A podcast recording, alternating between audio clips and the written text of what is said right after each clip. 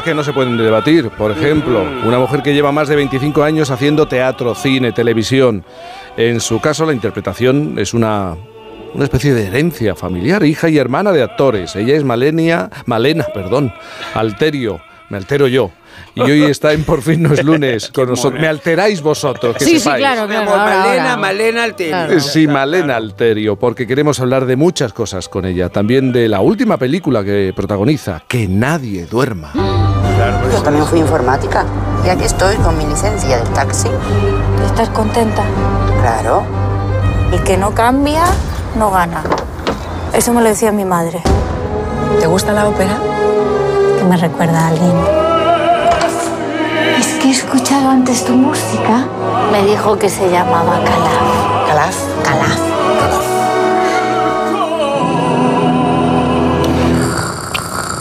Malena ha interpretado a, muchos personajes y con profesiones muy variadas. Ha sido secretaria de una funeraria, portera, cartera, directora de marketing, revisadora de parquímetros y hasta chica o variol.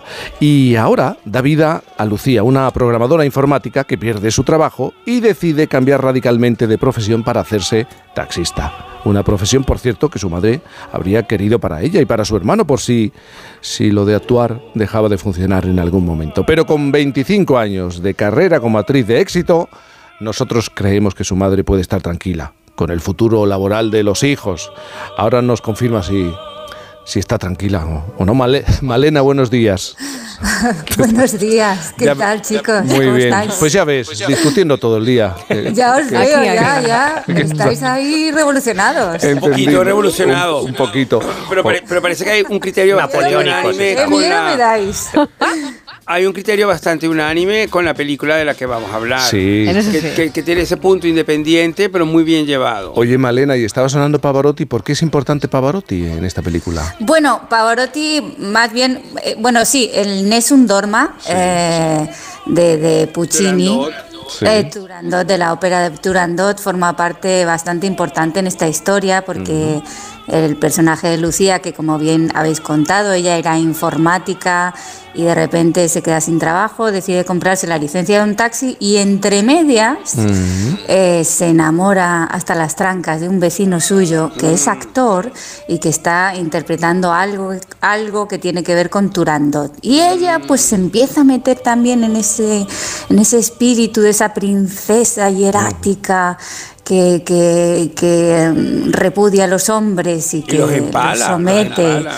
a, a- a pruebas eh, insuperables y bueno, y se mete en, en líos y, y en aventuras y, y yo creo que, mm, que vale la pena seguirla a Lucía. Oye, eh, en la, en la vida, en tu vida real, ¿tú te veías de taxista? Mm, Tu no, madre insistía, ¿no? Es que, es que esta es una anécdota que con- conté, la, yo creo que el año pasado, no sé cuándo, Sí. y se ha quedado ahí a fuego, Sí. pero es verdad, es que es real, es que resulta que, que mi madre, como buena madre que es, y, eh, siempre se preocupa y vela por, por el futuro de sus hijos, y cuando Ernesto, mi hermano, y yo decidimos ser actores, pues estaba un poco angustiada diciendo, hostia, pues porque ella es mujer de actor también y sabe que esta profesión pues hoy sí, a lo mejor mañana no y bueno, hay un componente de suerte que uno no maneja. Y entonces se le ocurrió sugerirnos que nos compráramos una licencia de taxi para que así pues cubrir en las épocas de sequía laboral pues Ernesto que hiciera la noche que era más peligrosa y eso Sí. y, y yo el día Y le hicisteis Entonces- poco caso, ¿eh? y, Menos mal. ah, sí, yo creo que sí, sí. Pero mira, el destino ha hecho que yo, mm, eh, no en la realidad, pero sí en la ficción, sea taxista. Y no por una noche, vez, ¿eh? y- fíjate. Y de noche, justamente, porque Y- y cubres el, turno de noche, claro. Sí, sí, sí, sí, es verdad, es verdad. Bueno, esto de ser taxista de noche tiene mucho de psicólogo, ¿no? De la gente que entra eh, y se sienta y empieza a hablar, a, a confesar, ¿no? Sí, sí, sí, el taxi es lo que tiene. Yo creo que, aparte, a la hora de preparar el personaje, que estuve charlando con muchas compañeras, bueno, ya las considero compañeras taxistas. Sí. eh, charlando con ellas y me estuvieron eh, contando su, su, rutina diaria y lo que hacían y tal. Y sí, me contaban un montón de anécdotas que tenían que ver con las confesiones. Se, se convierte en un pequeño confesionario en donde tú ves al taxista una vez y luego no lo vuelves a ver. Uh -huh. Y entonces eso da como para un desahogo. Y, y, estas compañeras me contaban de todo, sí, sí, confesiones y aventuras y anécdotas. Y... Bueno, Malena, se está hablando mucho de tu interpretación en la película como candidata a, al Goya de este año. Los nominados el jueves, ¿no, Nacho? 30. El jueves 30. El jueves, sí, sí, Sí, sí. parece que se, que se Gran sabe candidata ahí. algo. Gran candidata. Sí.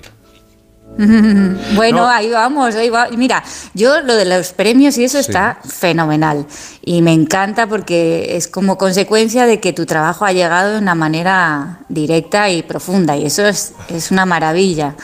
Pero si sirven para que la gente se anime al cine, hostia, esto, es, esto yo creo que es como ya, o sea, que, que, que, est- que estaría guay, que, que la gente, se, seducirlos de alguna forma para que se interesaran y fueran a verlo en gran pantalla, porque, porque es que, claro, la dirección de Antonio Méndez Esparza, Esparza es muy chula, es muy diferente y sorprendente y creo que la gente no, no se va a quedar indiferente. Eh, Salen movidos, salen inquietos, salen, eh, salen diferentes, creo. ¿Es verdad, Malena, que rodabais casi sin guion, siempre buscando la improvisación a lo largo de la película? Sí, bueno, a ver, había un guion que, Claro. que se había escrito con, junto a Antonio con Clara Roquet. eh, y, y era, es una, esto es una adaptación libre, o sea, inspirada en una novela de Millás, que, que es con Sí. el mismo título, y de Juan José Millás. Y, mm, y la historia es que teníamos el guion, pero que servía casi como una guía, Claro. donde se planteaban las situaciones que, nos, que, que configuraban toda la historia, pero en cuanto a... Primero lo hacíamos así, tal, tal y como estaba escrita, pero luego Antonio decía, no, no, no, no digas nada de esto. Y entonces empezamos a improvisar acerca de ese momento. Y, y Antonio siempre como que abraza, como él dice, abraza eh, em, la sorpresa. Él me tenía intrigada todo el rodaje, todo el rodaje no me quería explicar nada, me quería sorprender todo el rato, me decía, bueno, ahora van a venir unos a venderte la licencia. Y yo, pero Antonio, ¿pero quiénes son? Déjame charlar con ellos antes. Y decía, no, no, no, no. Y de repente, bueno, venían dos compañeros y, y, claro, era como sorprenderte todo el rato.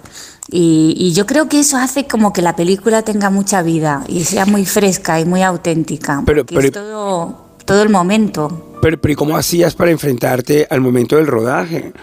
es decir, Bueno, me- me imagino que- confiando, confiando plenamente, o sea, yo sabía que, o sea, en cada situación yo sabía lo que él, Mm. él me iba guiando, él me iba dirigiendo, pero, pero, y sabía el conflicto o lo que yo tenía que, que resolver en ese momento, pero era una improvisación. Era improvisado, las palabras, hay muchos de los textos que son que surgen en ese momento, no es que estuvieran escritos. Yo no la he visto, pero quienes la han visto dicen que eso lo que le otorga a la película es mucha verdad. Sí, Porque no, al final... y, y- y que- le da ese sello como indie, que realmente en el fondo es- es, una reivindicación de la propia película.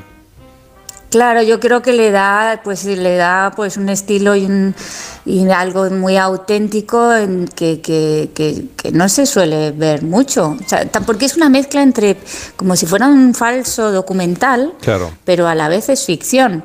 Y pero a la vez no sabes si está pasando de verdad o está surgiendo dentro de la cabeza de este personaje tan especial y peculiar. Y, y luego, por ejemplo, había una cosa muy chula que aparte de Aitana, que Aitana, eh, estamos felices porque también está nominada a Los Feroz, Aitana Sánchez Gijón y luego está Manuel de. Blas, Rodrigo Poisson o Torrijos. em, pues aparte de estos compañeros actores, el resto, casi, casi el, todos, eh, son actores naturales, que les llaman ahora, que me da rabia decir que son naturales. ¿Por qué? ¿Por qué? Porque entonces nosotros qué somos. Ya, Bueno, ya. no, no, profes- no profesionales, No quieres profesionales, decir, ¿no? claro. Tú, tú- tú has nacido en una familia de actores, Claro. lo has dicho ahora mismo en la entrevista. Pero no es, incompatible con la naturalidad, ¿verdad, Malena? Entonces tú, actor Claro. por genética, es que, claro. No, no, no, es, es curioso ese término, pero bueno, a lo que voy es Sí. que eran a todo gente de la calle, gente, pues el abogado con el que hablo es un abogado, mi profesora de canto es mi profesora de canto, la taxista, mis clientes, todos son gente normal, entre comillas. Malena, ahora te conoces bien la M30, ¿no? Ay, Dios mío. Va, no me la- bueno, me conozco la, la M30 de aquí a, mi- a la casa de mis padres, pero es que el resto es un infierno, es un laberinto. Anda, claro, Y- yo y también. claro, con esto.